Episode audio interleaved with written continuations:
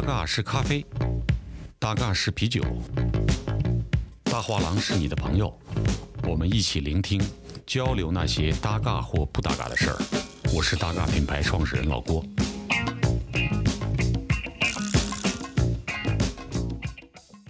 播客，我觉得你你是不是播播播客上瘾了？你觉得自己声音是不是这么特好听哦？没那么自恋，大家的评价还行，但我没有。你声儿还行，只是你声线就比较沉。啊，对，其实这个做播客声音就会比较好听。天生丽质，没办法。这接着夸你，你说我还怎么接着夸？我也不知道你这个播客到底是干嘛的，所以我就跟你瞎聊，先干着再说，管他的，对吧？挺好的。大家好，我是老郭。今天我们请到了设计界的大哥刘晓都老师，哎，大家好，今天来参加西岸艺术展，对，就过来看一看。所以行程满满。很多他这边好像有很多的项目，好多好多的活动啊。他们说展览大概有一两百，然后活动加起来搞不好都有快三百，盛况空前啊。你觉得比前两年的规模大了吗？还是一样因？为我还没有去看嘛，所以明天开始明天去看西安零二幺，这两个主要的嘛，好像今天还有那个上双的开幕，它有几个主打的，然后它好多旁边的各种各样。所以你这个身为平山美术馆馆长，是一个 VIP 的身份出现了。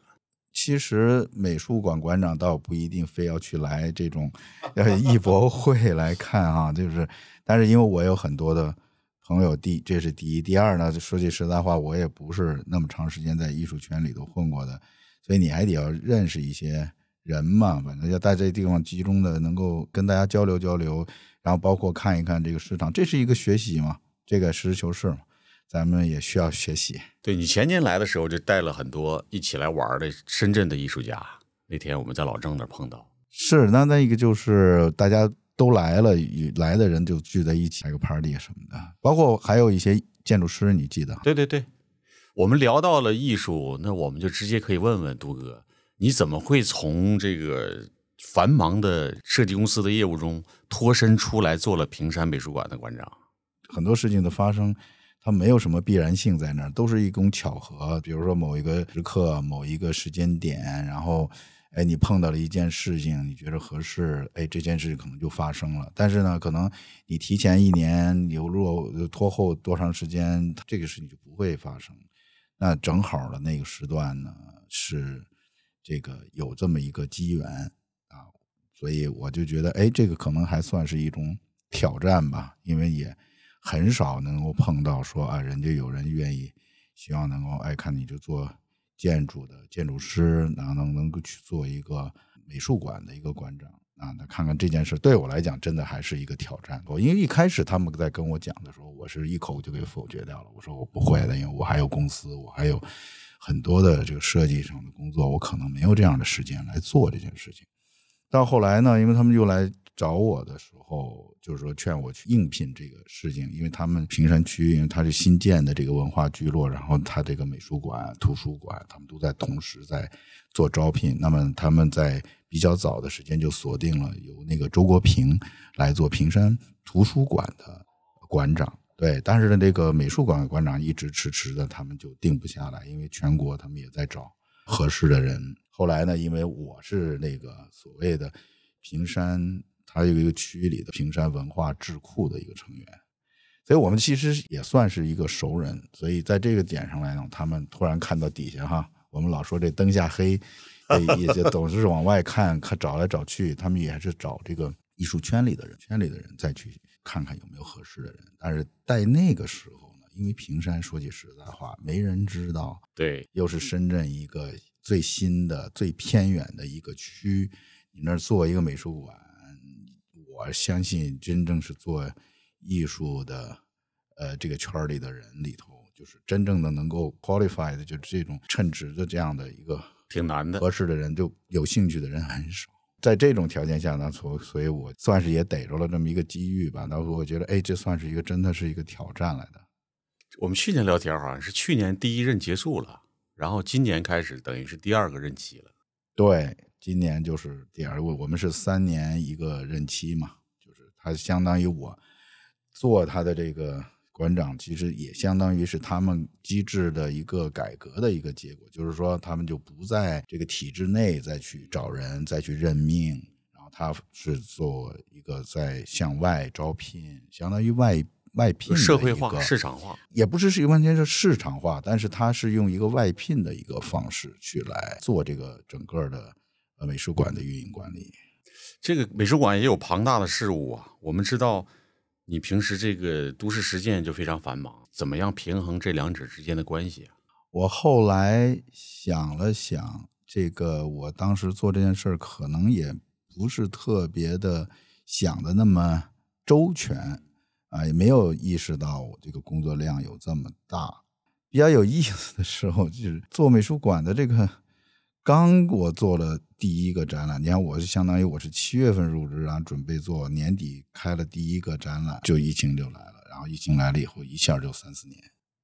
在那个时候呢，其实，在一定程度上呢，呃，就给我的这个这个做美术馆的这个时间就腾出来了，因为我以前出国太多了，然后呢，有各种各样的会啊，这个设计项目也特别多。那这个时候呢，就等于我这个两面都给剪掉了之后，实际上腾出来的时间就真的做美术馆，它的时间的分配是没有问题了。这都是天意，对我就是觉得，哎呀，对，结果我今年就有点有点应接不暇了。应接不暇，招架不住了，就等于现在我也出了，也可以出国了，到处去出差，嗯，包括我们做美术馆的很多的事情，其实也在出差，也在在外面跑。这样一来，我有点招架不住了，这身体人年纪也挺大的哈，你也知道，我都过了六十了，这理论上也不该做两个全职工作嘛。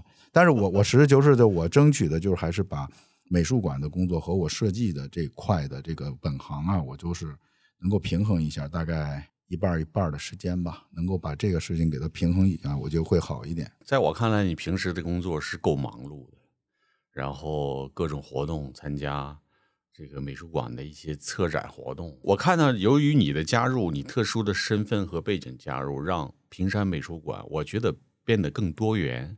它变成了一个在这个所谓公立的美术馆当中，它很特别。比如，你又做了一些建筑方面的展。我希望是能够有一些不同吧。那第一个来说，我是一个啊、没有在这个所谓艺术圈里头就待过的一个人哈，但是我确实多多少少我也在之前也有，好像是积攒了一些对你的朋友资圈是很源广大的。，对我，我后来发现，我说，因为我敢做这件事情，也是因为我我认识很多策展人，我认识很多艺术家，对，尤其是当代的这一块的这个。就跟你说做馆长一样，这是水到渠成的。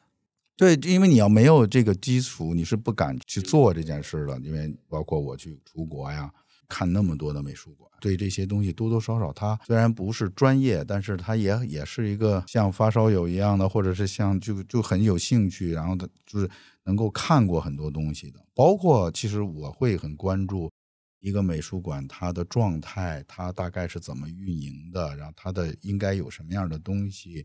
就这些东西，因为我们做设计的嘛，它也对美术馆的这个基本的一些呃功能的东西，其实还是了解的。所以呢，那从另一个角度来讲，我那我是作为建筑师，我就会对美术馆的空间它应该怎么去用，怎么能够把这个美术馆的空间和艺术的这个展览的这个能够把它最好的结合在一起，甚至发挥一个很重要的一个推动的一个效果的一个作用。这个是可能就是我的专长了，所以我还是想办法，别人还哎做不到。这个就是能够在这方面能够多做一点事情，那我觉得也挺有意义。最近不是在做一个访谈，原来我们就走访这个九个省，九个省对，我们就走一遍，这些艺术家走他们去他们当地去看艺术家拍纪录片，拍纪录片。哇，这挺好的。嗯，应该我觉得还不错，因为他纪录片导演是一个国际有名的一个纪录片导演，专门拍这一类的。他前一段时间就在拍一个建筑保护，就是遗产的那个电影，就是纪录片。其实他自己拍的，自己拍。哦，那挺好的。对那这个要持续好久啊。他那个就拍了很长很长时间，有各种访谈。你这个呢？计划拍多久？我这个不用，我这个就就这两条线拍完了，他们就可以开始剪了。九个省人也不少啊。我们采访了八十，你面对面的采访还是有，就是面对面，就像我们这样的采访我后期也会录视频，啊就。是我们这儿聊天，旁边架个但视频反正就是看你怎么去看你怎么去去去去看这事儿，但不知道这个有效性在哪儿，反正就是你就是好玩儿，你就 它，你过几年就会发现它价值的存在啊。我每天看纪录片，啊，我我只看纪录片，嗯中央九啊，是网上的这些东动物的、自然的、人文的。嗯，都哥是都市实践的一张名片。哎，我们我们有三个合伙人啊，有些朋友说，嗯，都哥现在是吉祥物，你看他都是做都市实践的一个外部的事物。那你现在还参与到实际的设计的业务当中吗？呃，设计还是做，设计还是做还是做，呃，但是现在来说，其实大部分的工作都是其他的两位合伙人他们在大活儿啊、大的项目啊、主要的一些项目都是他们在做。因为我相对来说，我本来呢，我年纪已经到退休年龄了，其实应该就是慢慢减少一些工作。呃，那正好碰上这件事情的话呢，我就先主动的减了一些工作量。但你状态是一直很好的呀。那我是希望能够能够一直做下去嘛，因为做建筑也好，甚至做艺术也好，其实这是一种跟就是一生的爱好嘛。你喜欢的事情是没有什么累的，这样说也未必必须要有退休这件事情。没错只要身体允许、健康允许。你就要去做，所以我现在也开始去锻炼呢、以前我也不爱锻炼，我说不行，我得要去锻炼，我要把身体这个状态给调整到一个比较 OK 的一个一个状态，这样我能够有一定的精力能够做。那这个是是事实，对我的很多的，比如体能啊，或者是精力啊，其实还是跟得上。你还在打网球是吧？对我还刚刚开始捡捡回来，以前打的，后来就停了很长一段时间，因为我受伤了，然后就就不再打了，打停了十年，然后我现在再想办法捡回来，就从头开始，都是玩儿，你是一个非常潇洒的大哥。没有没有。后来我就发现，你还是要培养一个爱好，这件事是你喜欢的，你就会坚持去做。然后我有很多朋友，他们特别爱游泳，就坚持的游泳，每天每个星期能能游两次、三次啊，这么去游。或者有的朋友愿意去跑步，恨不得隔一天就跑个十公里、二十公里。对，这些都是我不爱干的，我根本坚持不下来。但是我到最后我就发现，哎，只有这么一件网球，我算是我也找到了能够坚持下去的工作。那么你看，像就包括你做设计，你做艺术、做美术馆，那这都如果是你喜欢做的事情的话，你真的是愿意把所有的时间都花进去，这都不是问题。就是你必须要要有这个爱好啊！你这所有的事情没有这个爱好，就是变成了天天盼着下班儿对，就是还要找别的这个呃爱好去填补你的这个所谓的精神上的需求，那就麻烦嘛。就是挣钱归挣钱，然后爱好归爱好，实际上你的时间花的更多。一直很羡慕你的生活状态。没有，我哪有啥生活状态？这这天天都在干活啊。其实这个事情就是人和人真的是不一样。我也很羡慕那些一天到晚的就想去哪儿就可以去哪儿，然后你不是吗？然后 没有，你也是没有，这个都是被牵制着。比如你可以有很多的时间，有很多的时光。后来我发现，哎，你真的是，我连去过一个地方，说，哎，我到一个地方，我我在这儿待着晒一天太阳，发发呆的这个时间几乎是没有过的。我不是说我不喜欢，而是我没有建立这种习惯。但是这种习惯肯定是能够改变的。对，得有再过一段时间。我老说，哎呀，我一定要把这个事情排开，我减点工作量，我少干两个项目，我就可以有点时间。但是后来发现，其实我觉得这是一种贪婪。对，就你要意识到这是一种贪婪的时候，你就知道，哎，其实你这世界上的活儿你是干不完的。那么你是不是可以量力而行的，或者你有意识的去安排好，就哪些东西可以做，哪些东西不用做，然后你不要有那么大的成功的欲望，不要看见哪件事情好你都想拿。我觉得这样的话，就能够让自己能够有一个更好的状态。那么你更好的状态，你反过来，你对你做的剩下的那些事情就可以做得更好，有更多的时间去把它给做起来。大家都要用心去做事的时候呢，这个东西还是能够做的好一点。然后这个可以做好啊，只要你说我们做美术馆。你说我虽然不不会，呃，就是没有真正去做过，但是你真做起来，你要认真去想，认真去对待，哎，这个事情是可以做到的。你认真到把自己之前的酒吧也改成了一个小美术馆，这就 足见你的 认真程度。原来那个酒吧也不是我的，对，那个是我 帮人做了一个设计，结果就设计就变成了股东。对，然后呢，我把它接受了。你做餐饮啊，做这些服务性的东西，根本就不是你的专长，那是必赔无疑的。所以这个我们只好把它变成我的工作室，把它变成一个能够有一部分拿做来做一个小的，能够能够艺术展示的空间。这些东西都是慢慢来的，虽然是往里贴钱往里做，但是这是可控的。我觉得这个还好吧。它也是你喜欢的，哎，也是我喜欢的一件事。那也是我觉得作为我这样的一个事情，把这个艺术。和我做的这个设计的这块能够融入你的生活，对，融入生活和把它交接在一起的这样一件事情，刚刚开始还没有成型啊，但是我也就在慢慢开始去做。你自己的这个小的美术馆是你亲自做的设计？啊，对这个小的这些东西，那我还找谁做啊？甚至那个红树林也是你做的，红树林画廊也是我就认识的朋友嘛，所以他们很好的朋友，然后我就帮他们一个忙，然后就就很小的一百多平米的房子，你说你找谁做设计？对于我来说，其实我给他们改了平面，这个具体的装修那些东西呢，就说一说，其实他们都可以做了。他们本来已经有一个呃帮他们来做的一个施工的团队在帮他们去做，但只是说我把它重新的流线呐、做法呀。给他改了，这直接过去一看，我就哎，有点感觉，就把它给做了。我觉得这效果还挺好的。就是小东西呢，其实要靠你长期的那种对空间那种感受、那种积累，有的时候就可以做的很有意思，可以很好玩，但也不太费劲儿。这个你自己那个小的美术馆活动多吗？内容多吗？其实现在还在一个初创的一个。状态，那么还没有完全弄好。等我现在刚刚把这个公众号开始才正常一个运营，然后开始有点东西。因为我们确实我手下的人也不多，然后人也比较忙，忙于项目啊，没有专门的固定的专人来做这件事儿的时候呢，他就会有时候会拖。呃，我那个空间就我管它叫就就叫 cargo，呃，就是一个货货物的那个意思，就是。我觉得这个东西，我就给它，实际上是一个集装箱。它我是做了一个集装箱，半拉的一个集装箱，两米四乘两米四乘两米四的一个立方体。就一楼展示出来那个像橱窗的那个，对，就是相当于是一个橱窗，对，然后后面是有一个门可以打开的那种。对，当时就是在想，我做这么一个小空间，我就不怕投入一点钱，没有项目我也不赔钱，这样的一个东西。那我要做每一个小项目，贴个几千块钱的事儿。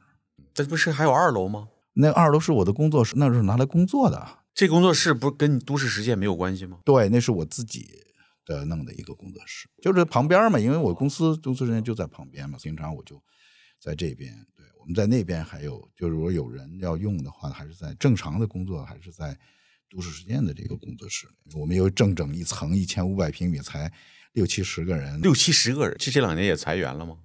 我们一直都这么多人。一直都这么多人啊？对我们最高峰的时候，大概有我们深圳公司只有八十个人，但这八十个人里头，我印象里头应该还有十个人是在香港。我曾经有过过一个香港的分公司哦，经营了两年，赔了几百万，我就关掉了。怎么会赔呢？这也不是赔，它就是投入的一个问题。就是我们本来是想投入跟产出比，对，一个是这种，还有一个呢就是。呃，都是一帮从国外来的一帮小伙伴儿然后他们也喜欢待在香港。我说当时我说那行，在香港弄一个也挺好的。当时说我们特别期望是能够做一些东南亚呀、海外的一些项目，但实际上呢，是没有打出去，就是这个天地没打出来，等于相当于这市场没打出来，等于他们就反过来做我们国内的市场，那就没必要，那就麻烦了。对，因为我要去发工资，我发不出去，那个钱我发不出去，对吧？你在这儿挣了钱。国内的啊，你你明白的对吧？有外汇的这个问题，所以我这没法弄。我还以为你们深圳的公司，我觉得起码两三百人的规模呢。我们这种设计类的公司做个两三百人有点难。但是你们深圳做了无数巨大的项目，都是这六七十人、七八十人的规模完成的。我我们是做设计啊，那我们就是把设计的这块方案一直做到就是初步设计的一个建筑的部分。然后我们所有的这些机电啊、呃结构啊、啊其他的那些，包括一些这个其他的，比如市政的这些东西，那 landscape 就是其他的专业公司，都是其他的公司配合。说到底，其实你好像一个，你说你我我做过一个三十万平米的一个大综合体的项目，最后实际上大大钱都是人家施工图公司给拿走了。我们在这费劲巴劲的，又又投标又这那，折腾半天，最后你你哪给大家揽能点钱对，然后你就找一个人家在那儿坐车的，最后，但是真正的苦活儿也是施工，这个所谓的我们所谓的 LDI，就是那种呃施工图公司，他们去负责，然后他们去做。但是我们的成本有时候在于就有点不值的地方，是在于，因为现在国内的这种做施工图的公司呢，他们的习惯不太，因为这个整个呃其实设计费不高嘛，设计不高，他们就没有办法能做到经常去工地盯工地，所以我们 经常要去去做这个盯工地的活儿。那这个活儿你没办法，就是几乎是自己白干的，对，就是等于额外的付出对，额外的付出。为了完成度，甲方也不给你这个钱，绝大部分的甲方是不会付这个钱的。然后，但是我们也会经常会去，就相当于工地服务这一块，还是还是一个巨大的工作量。这也是使得我们不太赚钱的一个主要的原因。主要所有的活儿，就是只要是能盖起来的活儿，一般都都都都赚不了太多钱。就不盖起来的，能够收到设计费那种，才能就是比较干净，就能赚到钱。我们做城市设计就挺好，但是那个那种项目不多，所以我知道的，像国内的一些我认识的很多的朋友啊，这些独立建筑师的事务所啊，如果他们是在外地的话，他们都会在那个地方派一个常驻的一个项目师、项目的建筑师到那儿去盯工地。其实这个真的是很大的一个成本。说要如果甲方不肯掏这个钱的话，其实他就没有这个钱。建筑师就是自己的这个责任心、这个情怀，就把这件事给做了。其实这个真的是不一样。所以你看，我前两天去那个天目里，杭州的天目里去参加他们的活动，也跟他们聊，然后他们都就是有这样的项目的建筑师在驻场在驻场，但是可是人家如果要收做一个事儿，这个就都是不一样。然后他们，我在另外的一个朋友，他们在那说，他们要找找那个祖母托去做一个几百平米、千把不到一千平米的一个小项目的时候，那祖母托说，那就我就得一个月我要收多少万美元？他是按月收的，就是我这个月给你干这活儿，我要一万、两万美元、十万美元的这种这样的收，他是按时间收的。对对，哎，但是他很诚实说，哎，我就是花了，我说我我这个月不做这个活儿，我就不收你这钱。但是他是按时间收钱的，那相当于我做的所有的工作，我都是是收收费的而我们这边都习惯于一口价，对，你做多少活儿，让你改一百轮，你也值这个钱。所以这个其实对对我们来讲，其实也会影响我们的这种设计的类似于被剥削的一部分。这就是影响你的设计质量，因为有很多公司它就要控制成本的时候，它就最后就只能减少这方面的服务。实际上，它就是减少服务。虽然有很多人，哎，为什么他们那么便宜？你为什么那么收费那么贵？你们主持人收费那么贵？我说，人家不花那么多时间好吗？这在中国有一些事儿是是比较无奈的。你即便你付出了这么多，可是你最后钱还不一定百分之百的拿到。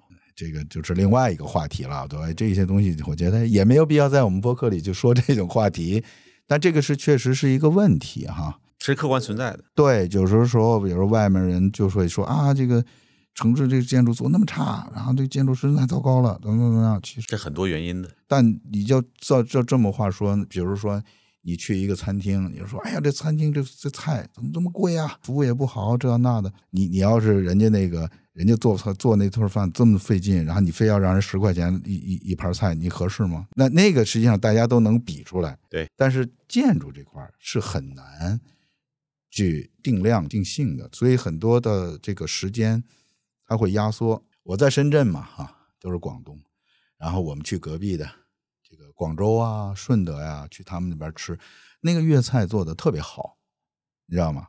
当然了，对，那就就是第一个是得有传统。其实我就是说，我说其实为什么深圳的这个粤菜呢就不如人家做的好吃呢？是因为我们这边人着急，我们这边人一坐下来就说赶紧上菜，对，然后就说你怎么还不上啊？快点弄！结果人家就是一看哦，你要急啊，那就少两道工序，那每一样东西那个不到火候就给你出了锅了，那也许这就没那么好吃。我觉得是这样，是吧？你说食材是一方面，但是它的这个功夫火功夫，你火候，然后你需要的那个细致度，它到一定程度，它它才能给你提供到这样的一个。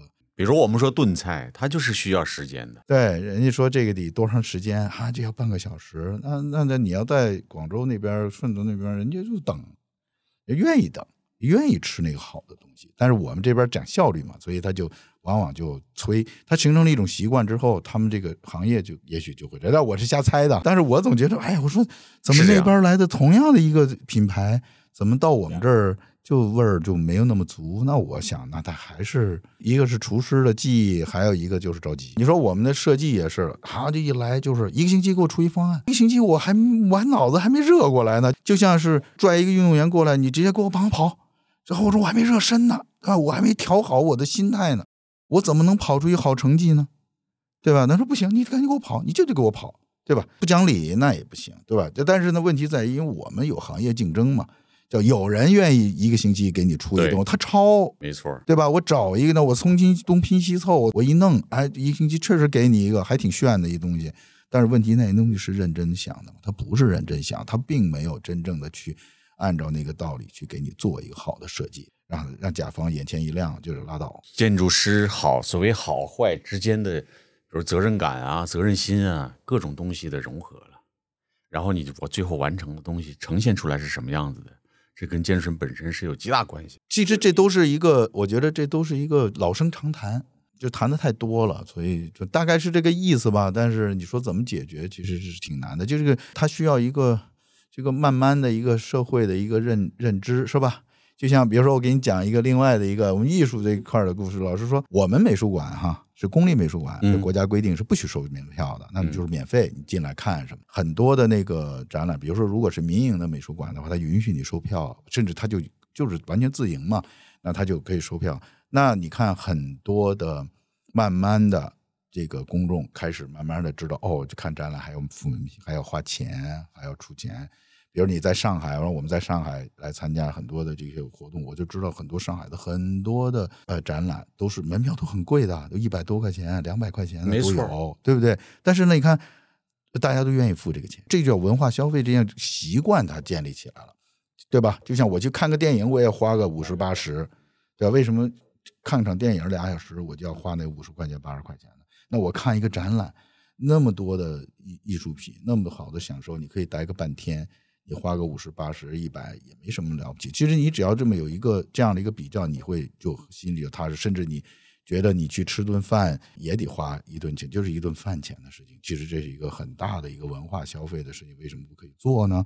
其实这就是，哎，这个大家想明白了道理。所以我觉得上海其实现在就是变成了一个特别好的一个这样的一个社会的一个一个状态，就是其实有很多很多的展览，那大家就愿意掏钱。愿意去看，然后这样的话，它就形成了一个很好的一个良性的循环。但是其他的城市，大部分的城市基本上还没有建立这样的一个习惯，就是文化消费这种习惯没有，大家花钱看展览的机会也不多。这种展览在外地其实不太容易挣到钱。既然谈到了这个一些城市之间的区别，那么我们知道你是北京人，然后你的公司在深圳，然后你还有家在美国，你香港又待过，那你怎么看待我们刚才提到的这几个城市呢？我以前是北京人，我现在是深圳人啊。我在深圳已经待了二十四年了，没有，还没有。我我在我在北京我待了二十八年，对，马上就超过了，很快，这是这是铁铁定的事儿。主要出国待了很多年嘛，在国外待过六七八九年，这样。这个城市的差别是是肯定的，文化呀，这个人群呐、包括城市的一个状态啊、气候啊，这个差别都很大。其实我是觉得没有什么城市是不能待的城市。我是觉得你只要在那里头找到一个好的生活的一个圈子，然后你慢慢的你就会适应这个城市，因为是人的适应力那是绝对的是非常强的啊！我觉得没有什么地方是待不下来的。我生活的就超过一年的城市也有七八个了，对吧？我是觉得每个城市其实都有它可待的那个地方。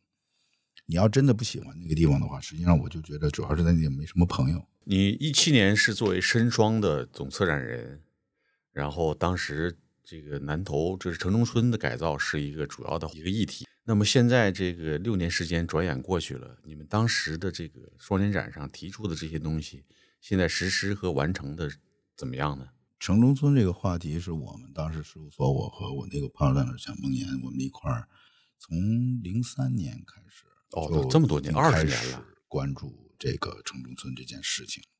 那城中村这件事情呢，也是我们在来深圳觉得深圳有意思的一个挺大的一个出发点。对，当然深圳我们都都知道嘛。当我从美国开始往回走的时候，嗯，当然我你看，大部分的我们那些从清华留学回来的同学啊，这些人他们都选择回北京了，来来深圳的也不多当时，但是我们选择在深圳呢，也是也是偶然，然后呢来了深圳做了项目，后来发现这个地方挺好，一片热土。当时也是受了那个 Ram Koolhaas 他写的那两本书，其实这两本书都是跟那个珠三角、深圳其实有很大的一个关系。就是看了那个以后，其实还真的是觉得这地方是有一些施展的一些机会啊。然后到这儿来也就觉得，哎，这个城市真的是挺有意思的一个城市。当然，我们回过头来去说这件事儿，就说，哎，你说这个，你说你很少能够找到一个城市在当代，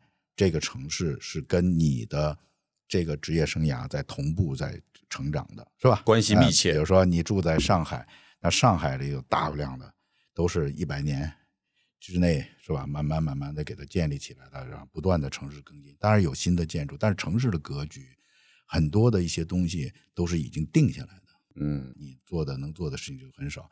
你要到北京，甚至你在国外，纽约什么呃伦敦那种城市，那就不能早动就城市好城市坏，这跟你也没啥关系，对是吧？就你就是弄点东西就完了，这是一种。但是我觉得，哎，那我们这种呢，就是哎，我们做的东西很可能就会对这个城市发生一个很大的一个一个一个变化，一个改变。所以你说城中村这件事情，当时我们去开始去对关注，然后调查。当会儿我们零五年我们就出过一本书，就城村村城的那么一本书，就是专门讲城中村的这些东西。但那个时候，绝大部分人从专业人士到规划部门，到政府官员，到到普通人都觉得城中村就是一个黄赌毒集聚的一个大毒瘤，一个一定要把它们清掉，是个钉子哎，就把它给抹掉以后，然后变成新的这些小区。当时也都是这么的想办法去执行做的规划，所有东西都都往这方面推。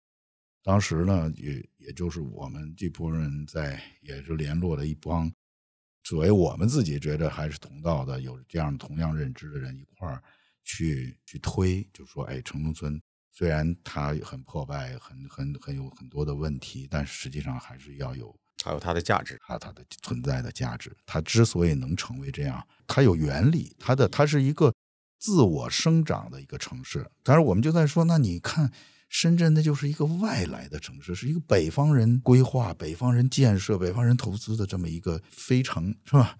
那放在这个地方，落在了这个广东啊，落在了南方。那你挪一个地儿，你落在东莞，你落在旁边惠州，都是成立的，没有什么非得在深圳这个地方。但是城中村可是它自生出来的，自己长出来的一个城原本就在这儿的形态对这样的一个城市机理，这样的一个城市的一个状态，那它为什么会出现这样？它为什么有这种可能性？然后，当然这里头还有很多的政策相关的因素在里面，所以这个实际上我们一直在推，就说它也可以保留，应该保留，有一些可以拆，有一些还是可以保留，或者说村子里头有一部分是可以保留，有一部分可以改改造、可以拆除的，有的是可以更新的。那这样的一个不断的在说说说说说到了。我们快到一七年的时候，我们在申请做就是所谓 UABB，就是这个深圳、香港。我们在做这个时候，就我们就提了一个，就是要做城中村主题。但具体的后来怎么落在了这个南图古城，那就是后来的事，因为你必须得选嘛，选来选去，你得人家得答应你做这件事儿嘛，就这还有很多的在哪儿开始？对，就是这件事情，实际上我们是在做，但是我想呢，实际上是在了，在这个一七年的这个展览这个时候呢，已经在社会已经开始有了这样的一个声音和一种认知，觉着城中村不是一个就是一一众口一词说都要给它清掉为快的这样的一种一种状态。然后呢，其实我们做了这个展览，我是听到的反馈，很多人都说：“哎呀，我说他说来了深圳十几年、二十年，从来没有进过城中村，有这样的人。”所以他们开始进来了之后，发现了，哎，不一样。他觉得改变了他们的认知。其实我觉得很多的这种城市的一些事件，我们做的一些展览东西，其实很大程度就是要起到这种作用嘛，就要改变人们对城市里的很多东西的一些认知。哎，完对这些认知改变了，它就能够推动一些事情。所以我是觉得后面的一些事情，其实比如说现在的南通古城的这样的一些发展啊，什么东西，其实跟我们的关系不是很大了。包括跟我们做的展览和我们当时做了很多的城市更新的一些方案，包括我们的理念，实际上跟现在也不是太一样。我觉得没关系，因为这些就是一个开始，这是一个起头。然后我们也现在在做其一些其他的一些城中村的一些改造，深圳的吗？深圳的，对，就是纯粹的城中村，但是这就是做这个事情，就这些东西是要尝试的，没有一个标准，也没有一个规则，这个大家都在探索。而且城中村的这个事情啊，可能就对人的工作和这个社会上面方面的工作，包括这个政策上跟这个土地和这个权责相关的这些事情更大。设计这块呢，不是最主要的东西，但是设计这件事的好处是在特别像一个，特别像个药引子，它不一定真的能够起到那个关键的作用，但是它是一个开头，它真正把这事儿给引。你本人本身更像药引，我我是之一了，对，这就是策展人之一，但是我我觉得我们在做的这些事情的，我们是觉得有意义、有价值的。有到底有多少推动？那咱们也不好说这件事跟我有什么多大关系。但是这个一定是整个深圳城市更新，特别是城中村的城市更新的这条路里头其中的一个很重要的节点，也是比较早的一个节点。后来再过了两年以后，深圳就开始发现，其实城中村根本拆不动，只能用更新的方式来把很多的那些原来的一些弱点、缺点。呃，安全的一些隐患，把它慢慢的给它改掉。其实这个呢，是我是觉得这是有道理的。然后这个也是一个正向的一个发展，不要再去费那么大劲去大拆大建。其实现在慢慢的开始出现了一些比较好的街区，城中村的街区，然后它改的比较好的一个是，其实是特别有意思的。它很有意思，对对对，它新和旧的，对有些人他是不太适应。呃，有些人其实他还是觉得 OK，就是你你要允许有不同的人喜欢不同的人，那你喜欢那些特别干干净净的呃小区大花园，那你就去买那个大花园，有钱你就去住那些。十万、十五万一一一一个一一平米的那个那豪宅去没有问题，去住嘛，对吧？但那有些人觉得啊，那城中村这种特别有有烟火气的、特别方便的，就这样的一个生活环境，哎，那如果它安全，如果它比较干净的一个一个一个一个方向的话，哎，慢慢的大家就会接受这样的一个方向。其实你去看，你去欧洲那些一些城市去住，你好多地方就跟这个城中村有什么真正大的区别呢？你只要把它弄收拾好了，弄干净了。都差不多。非常美。我曾经去那个威尼斯，呃，他那威威尼斯建筑大学，我在给他们教一个暑期课的时候，我在那住了四个星期，然后他们就帮我在那个威尼斯那正中间的那个那个眼儿的那个那个周围，呃，基本上没有游客那个地方，去帮我租了一个公寓。那就是真的那破公寓，反正就是挺破的，那房子都是，因为它整个是那个不让动，你知道吗？就不让你随便拆呀改呀。所以那个房子也挺破的，然后就是稍微底里头稍微干，但是里头弄得还挺干净的。所以我就觉得，反正跟城中村真的没什么大区别。只是如果你要是做的好一点，稍微收拾的干净一点，其实也不坏。当然它的密度没有没城中村那么高啊。我就觉得，哎，这个其实都差不多啊。我们比如说你也没有那那么多的阳光，有时候也很快就被掩住了这种哈。但是呢，我想呢，就是它需要有一个慢慢慢慢的一个过程，能够让这件事情梳理到一个比较好的一个就价值了很多东西，它有一个置换的过程，把这置换的过程给弄起来以后，它的这个环境就会变得更好。但是呢，更宜居。对，但是呢，我们一直在说的这个城中村的改造里头的一个很重要的一个要警惕的一个事情，就是我们一直在说的。就 gentrification 的一个问题，就 gentrification 是一个城市更新中的一个一个词汇，美国人他们在那一直在说的，就叫叫市绅化。市绅化的意思呢，就是一个地方有在做更新，一个旧的区域在做更新的时候，它会有资金的进入，它资金的进入呢，它自然就会有这种回报的需求。它回报的需求的一个很重要的一个指标就是房租会涨。对。你弄好了，那可不人就指望了，要要房价就会涨嘛，租金会涨嘛，租金一涨，原来住在那儿的那些，比如说稍微低薪的工薪阶层的那些人，或者是穷艺术家这些人就没辙了，只好就搬走，所以它就叫士绅化，就像绅士们就进来了，哎，穷人就被赶走了。对它这个市生化的这个区，就这是所有的全世界的城市更新里头遇到的一个社会问题。那就是说，我们如何能够把一个区域把它把它改造、更新啊，变得更好，是吧？同时呢，你有没有机会让这些原来的这些住在这儿的人，能够还是有机会能够在这儿能够住下去？至少有一至至少有一部分人是不是百分之百的都被赶走？比如说，现在原来这个提出来最重要的案例就是纽约的 SOHO，就是那纽约下城的那个曼哈顿下城那个 SOHO，就是这个结果。就是艺术家进去弄了折腾折腾，还觉得挺好的，结果好，但品牌也进去了，然后商店也进去了，结果就租金一涨，艺术家只好就走了，走了又去什么 Chelsea，去 Chelsea 又又涨起来了，然后又被赶到了什么现在是小意大利啊和中国城啊，就往那边赶。所以你看他的这个，就像艺术家们都像这个先头部队似的、啊，像吉普赛人一样啊对对对，就有点赶，就像七九八当年也是一样的，对不对？后来画廊哗啦哗啦都进去以后，那你看还有多少艺术家在那儿有工作室的？除非都是大牌艺术家。其实就核心没了，意思也没了。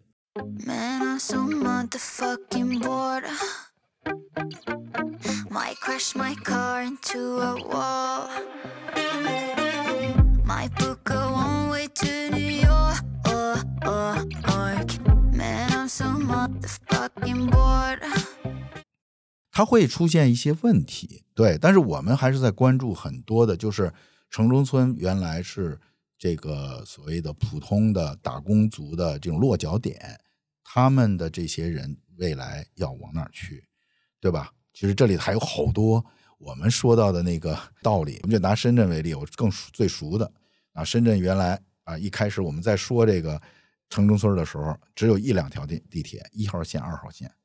对，哎呦，就开始在做三号线什么什么。现在他妈规划有三十多条线，已经有了一二十条了吧？我估计比上海都多了。可能我不知道哈。但是问题在于，你知道修个地铁多贵吗？啊，一公里多少个亿，没错，对不对？那那这些人，他为什么要有这么多地铁？让但他他他希望带动周边的区域的发展啊，什么让大家更便捷啊。其实，在很大程度上，就是把那个低收入的这些这些工薪阶层的人推到郊区去住，那边房租便宜，然后他们就坐着地铁进到进到市中心来工作。那你政府就是政，就是我们说这个这个这个城市投入这么高的价钱去修这地铁，就是为了把他们给运回来。我觉得特可笑，对吧？那你说城中村人们好好的一个城中村住个十万八万的人，人家就在周围步行距离骑个自行车，他就可以把公共交通这事儿给免了。你为什么一定要做这样的事情？就是这个事情，难道有没有可能做一个合理的一个安排？就是有一部分人他非得住在外面，是吧他要哎 OK 没问题。那有一部分人他能住在这个，比如城中村这样的一个相对比较高密的生活条件也没有那么那么好的一个状态下，但是他愿意生活在市中心哎，然后他在几乎是在一个所谓的就近一公里、两公里的这个状态里头去工作的时候，其实这是给城市带来巨大的一个好处。是的，交通的压力，公共交通的压力就会减到很多。就就是像这种的，其实是从规划和一个城市管理的角度，其实城中村，我觉得就像深圳的一个福报一样，其实这是一个好事儿。但是你要把这件事儿给抹掉以后，其实会发生什么样的问题？一样，一个城中村，假如说一个能够住个十万人的一个城中村，把它改造完了以后，你再卖出去，再搬进来的这些人，大概也就一一万人嘛。有一万人就能够住在原来十万人的这个这个，那九万人去哪儿？只能出去了。那只能出去，他们找不到地方，他们就回去了，人家就回老家了。回老家了吧，深圳的劳工就慢慢就没了。那你没地儿住，那你说我你你你让我怎么怎么待呀、而且就生活费用很高，然后呢，你工资又涨不起来，对吧？那那要不然就是我们使劲涨工资。那你一涨工资，那你想这事儿不就是你给企业给就就整个实际上也是整个社会就是这个城市就是成本哗就涨上去了，就超负荷运转，其实就出问题了。另一个角度来说，城市的竞争力在下降，对不对？人家走了呀。对，人家走了，所以为什么现在说二线城市、三线城市很多的城市哎做好了？当然现在来说呢，深圳整体上来说城市竞争力还挺强的，因为它机会多啊。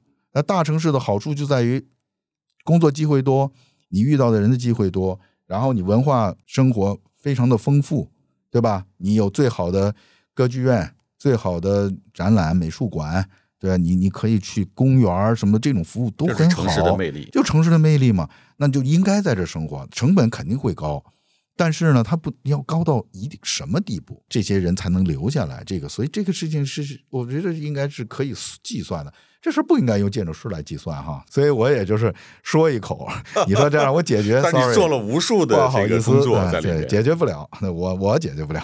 就是大家在这天天，我也是是跟他们，比如规划的啊，或者我们开会啊，或者做这些事情，会表达这种观点。但是这种观点也说了无数次了，但是也好像也没什么效果，似乎也没什么效果，因为这城市它没有这样的一个机制，去说管理啊怎么弄啊，应该怎么去做更好啊，这种好像没有人听这件事。比如在欧洲，在美国，他会有个小的型听证会，整个这个原住区的原住民，各种各样身份的人来开这个会，大家提建议，或者说来开发这公司，他们这个方案拿出来，大家说行还是不行，怎么样是有利于原住民的。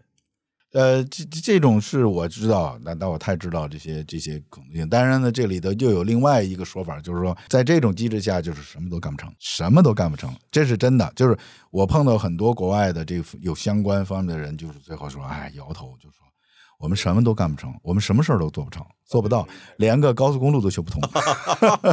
对，这个有好有坏嘛，这个事情就是优势劣势，其实都是在有的。但但是问题就在于，因为中国人就是讲究中庸嘛，就中庸是什么？就是找到那个平衡的那个那个位置，这个是最合适的。那你说一个人，但你玩中庸，好像也不太必要，是吧？你要有个性啊，你要有自己的这种活法啊，对吧？那加起来，哎，中庸了，对吧？社会它应该不能搞极端，对，对吧？那我觉得就是你一个城市、一个社会，它是相对比较平衡的啊。你这里都有各种各样的人，都都挺极端的，但是呢，他们最后合在一起就平衡了，比如说这事就成了。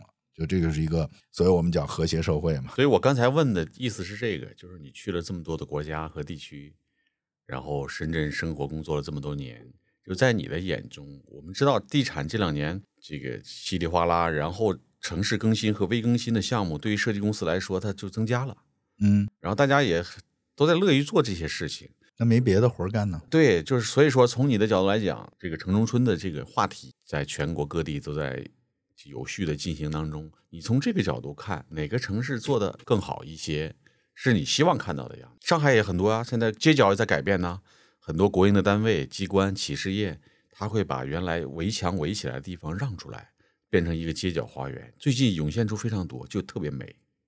是，我说句实在话，对这方面的了解不是特别多哈，但是我觉得挺有意思的。它经常它还是会有很多特别好的正向的那种改变哈。我今天上午的时候，我正好去了那个静安公园，嗯，我就看他那个静安的雕塑展。突然我发现这个静安公园变了，你知道？你说这是哪儿变了吗？我不知道，你不知道哈？你看你上海人呢住的，你都不知道，围墙全拆了。我刚才说的就是，太牛逼了！我觉得这就是一个大大的好事。我觉得这个政府，他们就说是政府规定的，就把所有的公园都拆了，不是只是静安，我刚才说的那个就是所有的城市公园全部拆掉围墙。我刚说的是，比如上海什么体育局一个办公室，它也在吴兴路、衡山路嗯这儿有一个巨大的洋房，是他的办公室。然后我那天路过，忽然发现，哎，围墙没了，成一个公园了，老百姓进去坐着遛遛遛狗啊，唱唱歌。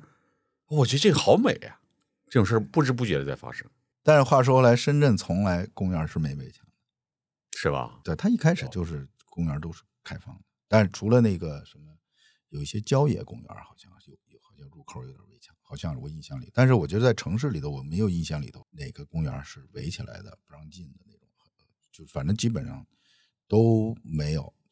呃对，偶偶尔一两个我还有点印象，可能有点小围墙。我这么说吧，就是我以前，比如我路过静安公园的时候，就对那个围墙，它围墙建的特别实，你知道吗？嗯 密不透风的是那个石墙，啊，上面有一点点小虚空的那种。所以我就觉得，哎呀，这个改变太大了。它的公园的这种公共空间和和城市的街道路啊，就给接在一起了那种感觉，那就是就很通畅非常大的一个改变啊，这个真是很大的一个改变。我觉得这个可以点个赞。我刚才提到这个话题呢，就是你身为一个建筑师、一个设计公司的老板，然后不遗余力的从零三年开始做了整整二十年，对于城中村一个城市的呃更新投入了大量的时间和精力，我也要给你点个赞。哎，这不不是我一个人干的，这我们的公司大家在一起做嘛，这个事情也不能一个人就把这事儿说。但是我们经常在外面说这件事情，倒是真的。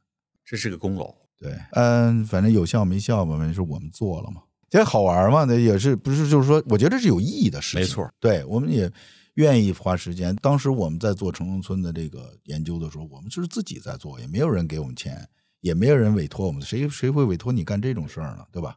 所以我们都是自己掏钱，自己出书，自己弄，反正就是觉得这个有有用有价值。这书是在市面上正常销售的吗？其实是有卖的，但是早就没了，那都十都是零五年，你看现在都二十年以前的事儿了，啊，十八年以前的事儿。我还以为还有呢，因为我们会给后台的听众有一些这个福利，就会、啊就会请我们今天的嘉宾，比如杜哥来签名给那几个幸运听众。是有书号的这个东西，但是早就没有了，印数也很少，上千一千本儿。现在看这个书的价值就特别大，你要再印的话，可能会销路没准儿很好。不知道，对，但是这相关的类似的研究的东西是有很多，因为国内的、国外的有很多的大学啊，有时候有些研究研究机构啊，有也有研究生啊做论文呐、经常都会找我们要资料。哦，研究深圳的城中村，然后我们一般都会提供一些资料给他们。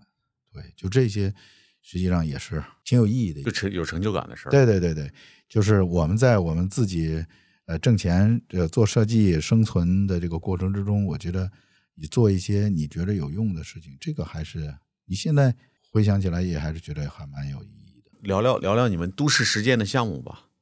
最近在做什么项目吗？啊，我们还是在正常运作嘛，呃有很多的。其实最近在盖了，正在建的有一大批项目，还是还是挺好的也不错的一些可以可圈可点。前一段时间，三联人文那个一个三联人文城市还还给了一个对金威啤酒厂的那个改造，就是变成了那个二零二二年的那个申双的那个那个主场地主展场的那个那个场地他在罗湖是吧那是孟岩他主持改造的，嗯，对，在罗湖，对。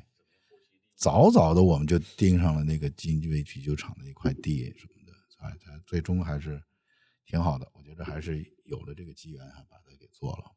对，就做过很多现在能够建成的一些项目。但我个人的现在的一些想法就是，我觉得就像艺术家做艺术创作的时候，他有时候会有一些迷茫期，或者说他已经建就是有了一定的成绩以后，比如说他想再做再往上做，他或者他想换一个轨道，换一个坏道，他该怎么去该怎么去走？其实这个也是从我个人上来讲，其实我是觉得我们该做的这一块儿，其实也都在做哈。就是在做呢，就是从我的角度来讲，我个人是在重复了，就还是这点想法，还是这点认知，还是这种手法。对你说。在做就是不断的做，不断的做，反复的一个做一个，一个做一个。每个虽然都很不一样，但是大路数其实是没有什么区别。所以我在想，我有没有什么其他的一种可能会出来，找一个新的一些东西出来。那这个时候呢，可能需要我我个人去还是想沉一沉。所以我也是有这样的一个意识，是在我在做美术馆的这个这个时段呢，我也会。稍微刻意的沉留意下留留心一下。然后呢，自己再想一想。当时也有这样的一个想法，就是我从艺术的角度，我在做艺术的过程中，反过来从艺术的角度去看城市、看建筑，哎，然后看看，像我虽然我本行是做建筑这么多年，所以呢，哎，你从另外一个角度再去看的时候，会不会换一个视角？然后你会有一个新的一些想法，受到一些启发。那历史上不都是很多的？呃，咱们就说近一两百年的这个建筑的思潮里头，相当多的都是从艺术的思潮里头转移过来的一些想法概念。当然，我没有这个野心，是说我们要弄一个那么大的一个什么东西，但是这里头有很多可以被启发的一些点，是可以做一些事情的。当然，你还要跟进，比如说现在的这些科技、科技艺术，包括这些数字。这个技术导致就引领的这个数字艺术这些东西，它们和建筑的关系是什么？和城市空间的关系是什么？其实这个很多人也开始想，但是我觉得也没有什么一个真正的想通的这件事情。我大部分人还在一个传统的一个设计的一个方式里头走，而且我相信这个学有所成。这个有成就的这些建筑师们，他们仍然觉得这个这个方式是对的啊，还是要这样去做。我也不反对，但是呢，我也再想想还有没有其他的可能性、机会，我再想一想，就是我个人应该怎么做，而不是考虑大的一件事情。因为我这个人不太安分嘛，喜欢新新的事情，然后开个头，再做个做做所有的这些事情。其实我整个的职业生涯。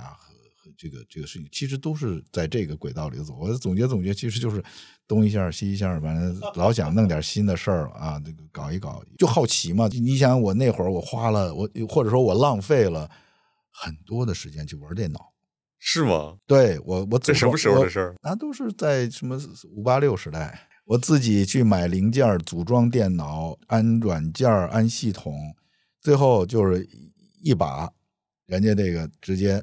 就全搞定了，最后就说傻了，就是最后就是哦，就因为你不是搞这个硬件这或者搞这些东西的，你不能没完没了的去跟嘛，所以跟着跟着就算了。现在我这个电电脑知识已经已经基本上就消失的差不多了。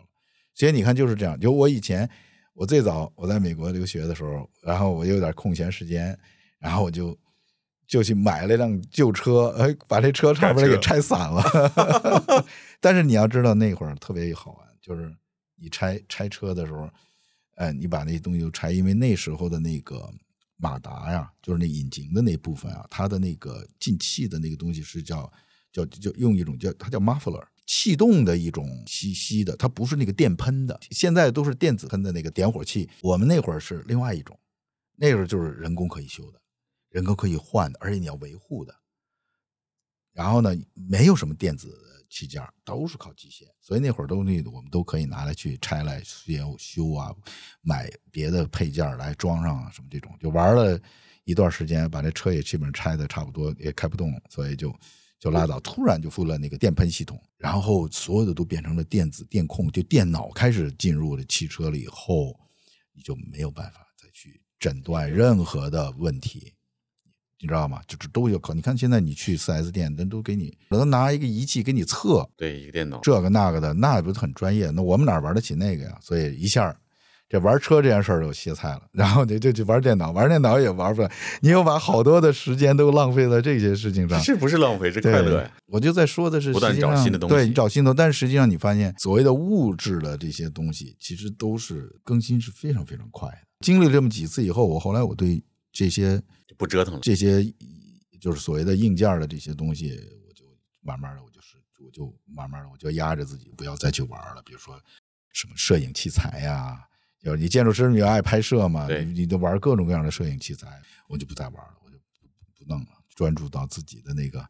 你去看看，有时间就翻翻书吧，有时间就多做做设计，看一看那些东西，多多多多旅游，到外面看世界，我觉得那个是最好的。然后把所有的时间剩下的在家里待着，你别去玩那些东西。所以这就是给自己。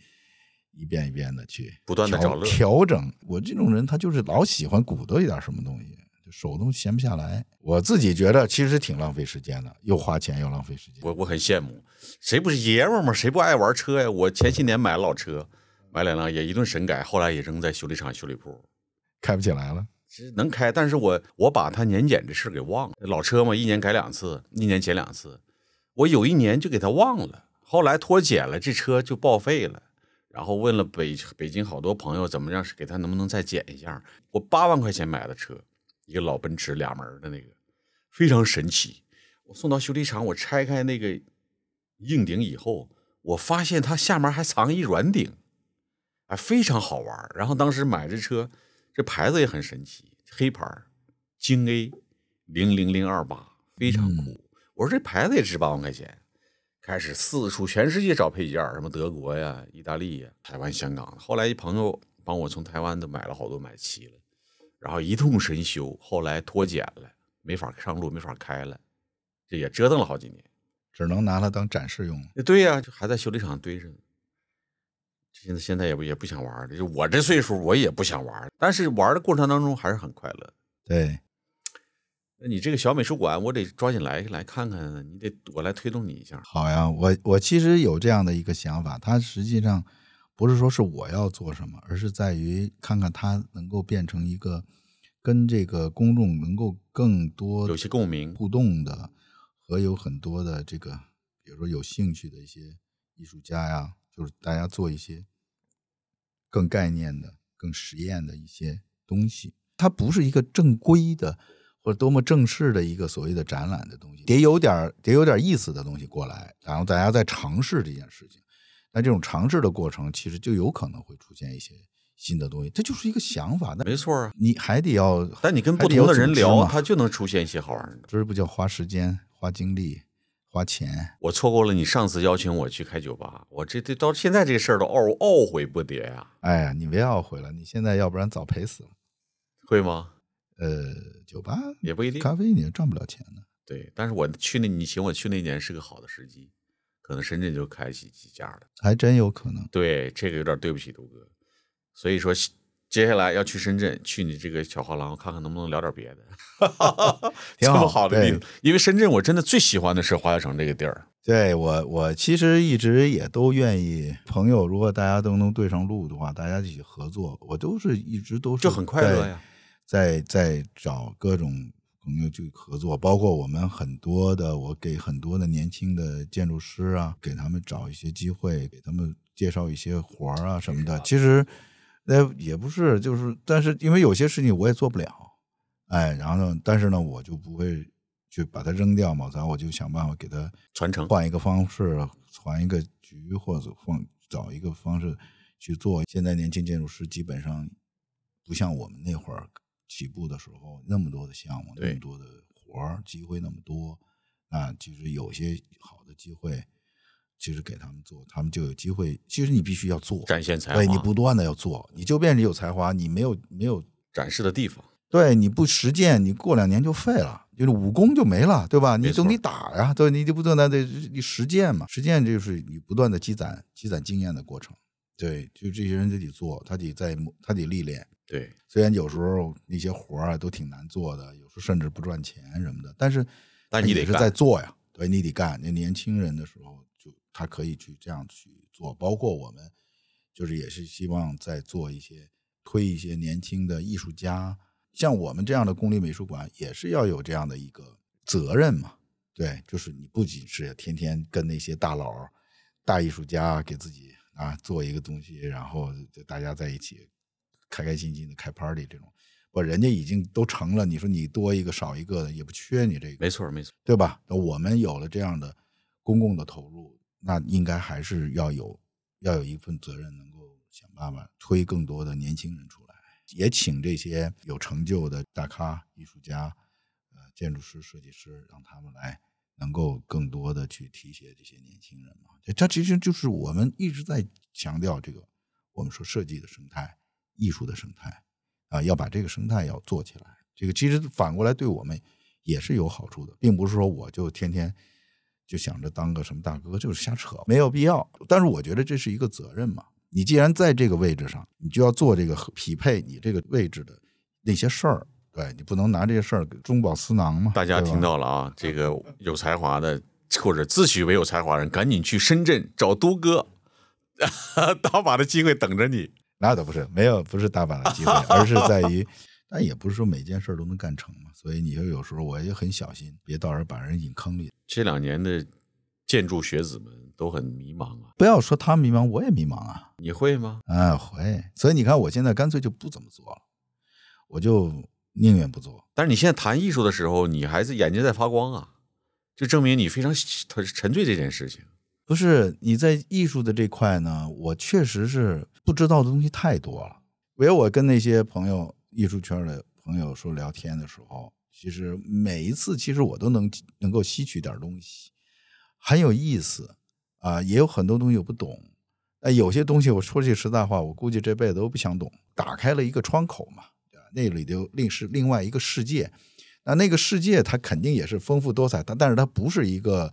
桃花源，它也不是一个乌托邦，它里头什么东西都有，这跟我们就设计圈、建筑圈是一样的，对吧？甚至有可能还更复杂，对吧？这没关系，但是这就是一个新的一个东西。那你在里面，你看到啊，你你觉得你在里头能不能就像一水似的，你能游吗？你能游，你游你能游多远，对吧？对吧？你潜，你能潜多深？就是这么一件事儿，对吧？潜不了，咱们在这面上浮一浮算了，对吧？也可以，是吧？我觉得这个就是一个，就是这么一个心态吧。但是我是觉得这个是一个非常有意思的一件事情。就像你，我刚才跟你说半天，我说我就是喜欢看这些新鲜的事情，我我觉得这事儿有意思。这东西我们不懂，哎呦，我得琢磨琢磨，我得我得弄求知欲。但我不是一个完全的一个知识吸取型的那种人，但是我是觉得，就是艺术这件事情对我个人来说，其实它还是一个，就是有一种精神性的一种满足吧。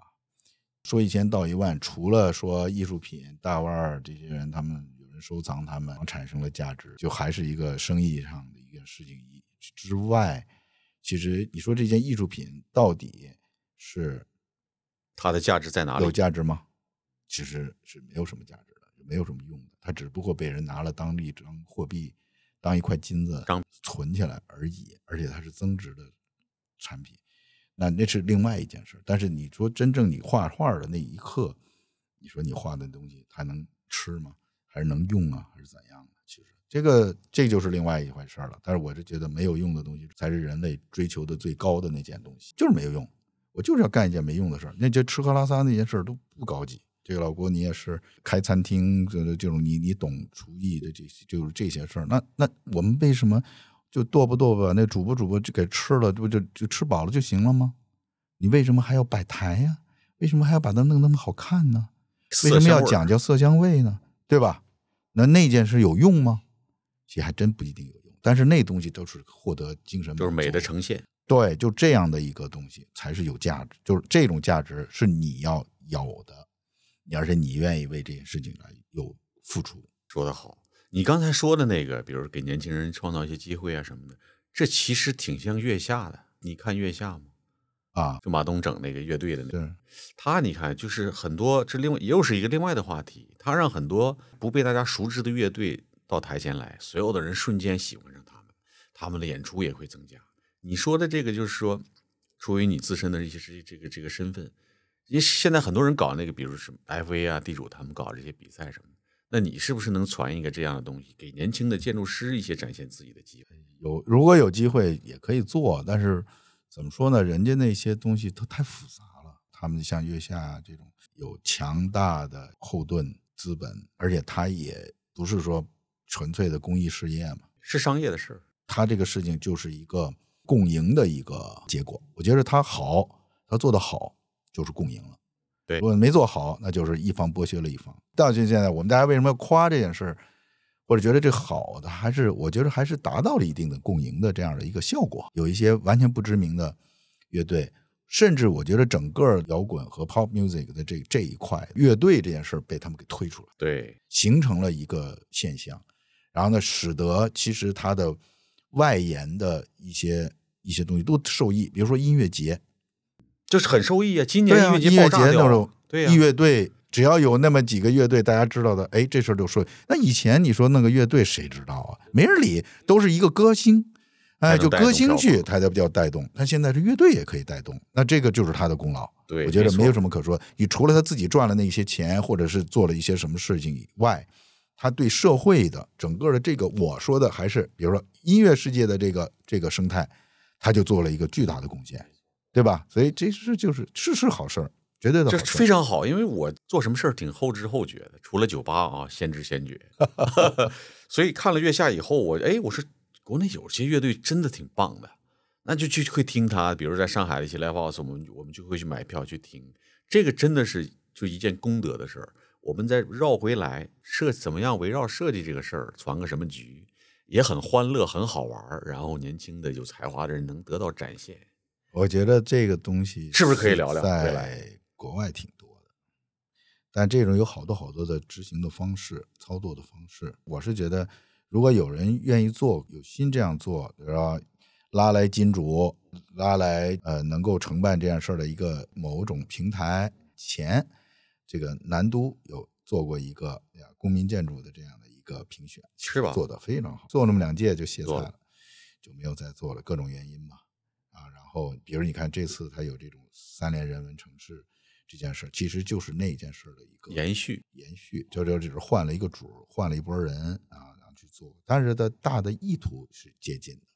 奖项这种事情呢，具体来说起来，什么你供给这个人，给那个人，可能里头会有各种各样的一些细节的一个一个争论。但是呢，你整个的，你从一个大的一个件上来就，你还是需要有这么多的奖，让大家有鼓励一些新人对，就像。奔头一样。对每一个，比如你什么一个协会都会有一个奖，比如说对美国的 AIA 啊，什么 AIA 金奖，每年他要评他自己的 member 这些成员里头，呃，会员里头，他能够评一些奖项啊，这种他就大家就能够承认的，就是而且树立一个标杆儿，让大家都往那儿去做。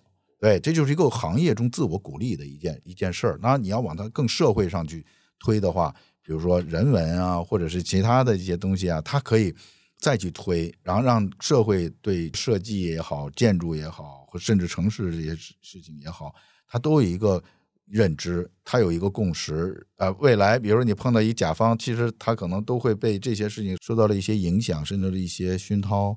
那一个我们这做事不就容易一点吗？这些东西都是非常非常下毛毛雨这种事儿，是吧？它都不会一盆大水哐就就周到你脑袋上让你受益，它是一个呃润的一件事儿。但这个润，你那个植物什么时候能够真正长起来？那树什么时候能长起来？那可不是随便说的，它就是到处撒种，然后看看它哪个地方能够长出来，有好的机会、好的这个社会条件的时候，它就会长出来。这个才是一个我们说的，就是宏观一点的一个一个东西。我们考虑的问题永远都是在哦宏观上会怎样，但是微观上那就是牵扯到个人和一个小的一个范围里的一个话题。但是我们现在更倾向于更多的是先做小的东西，这个小东西做多了，它就会形成一个宏观的一个大的。就像我们今年我们来上海，为什么来上海？它的这个活动那么多，只有上海才能组织得起来，对吧？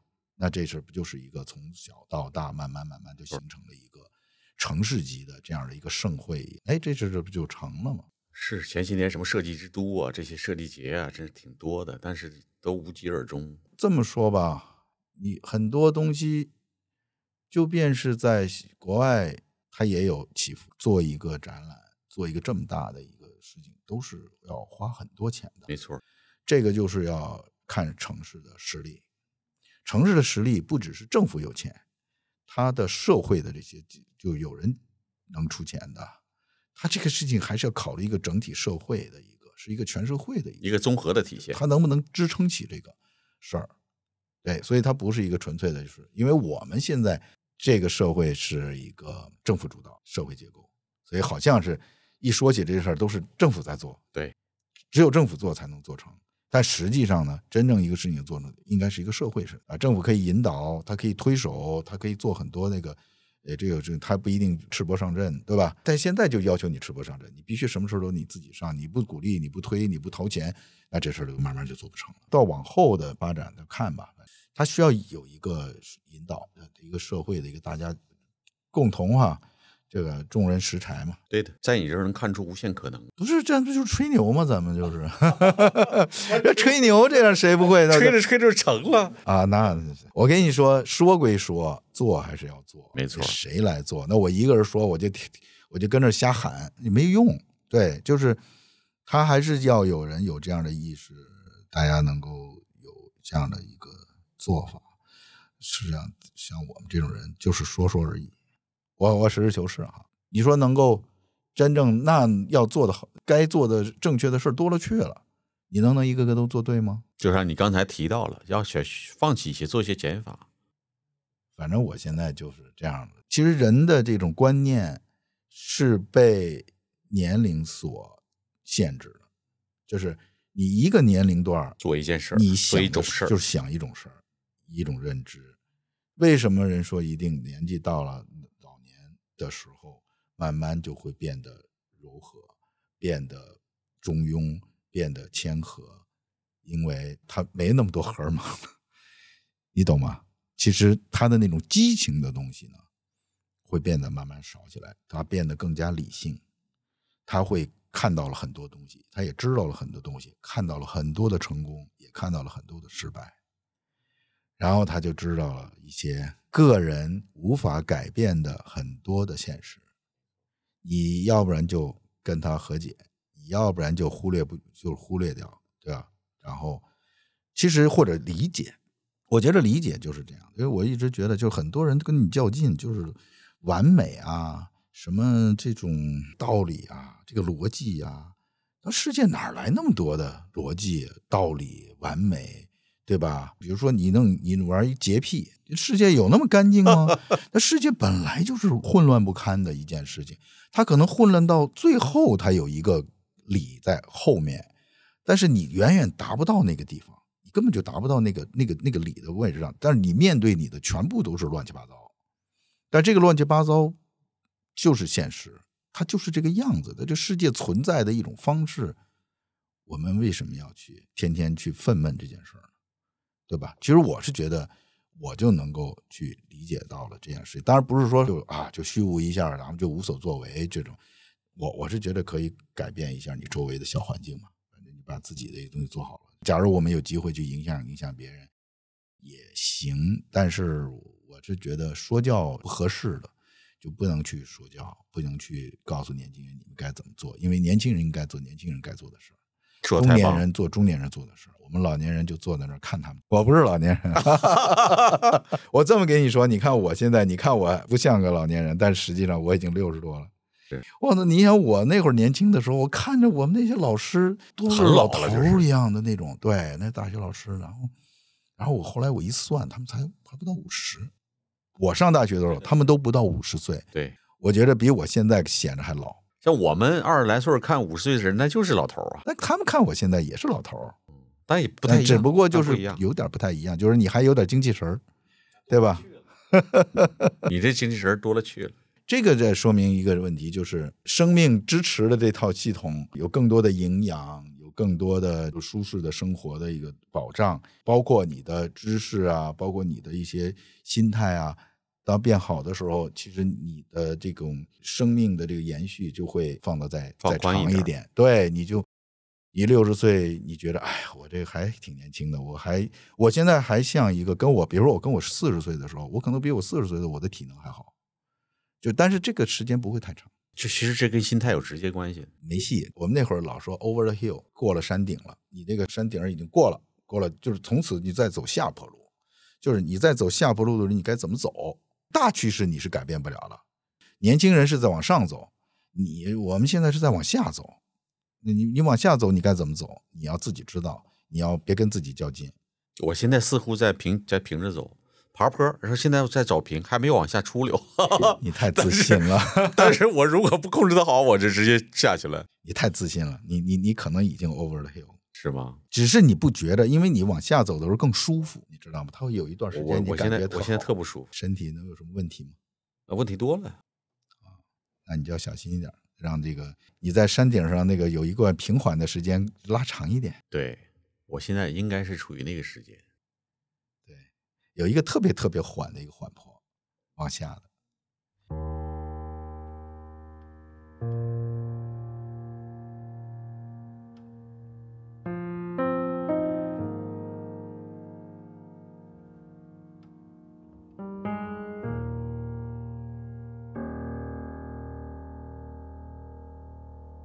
想说却还没说的还很多。咱这是因为想写成歌，让人轻轻地唱着，淡淡的记着，就算终于忘了，也值了。说不定我一生涓滴一念，侥幸汇成河。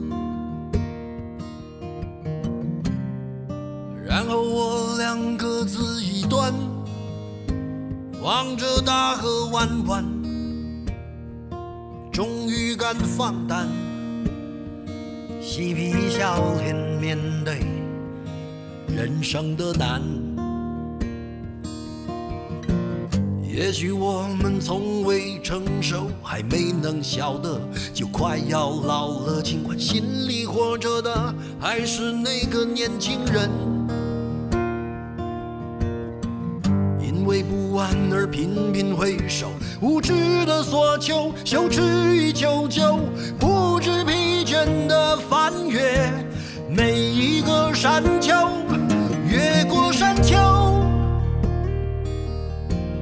虽然已白了头，喋喋不休，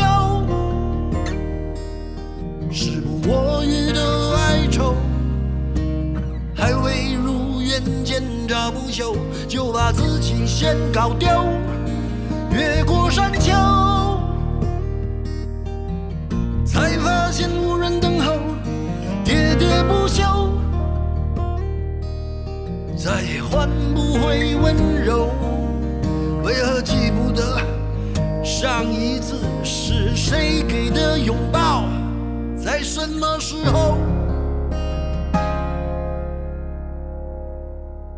没有刻意隐藏，也无意让你感伤。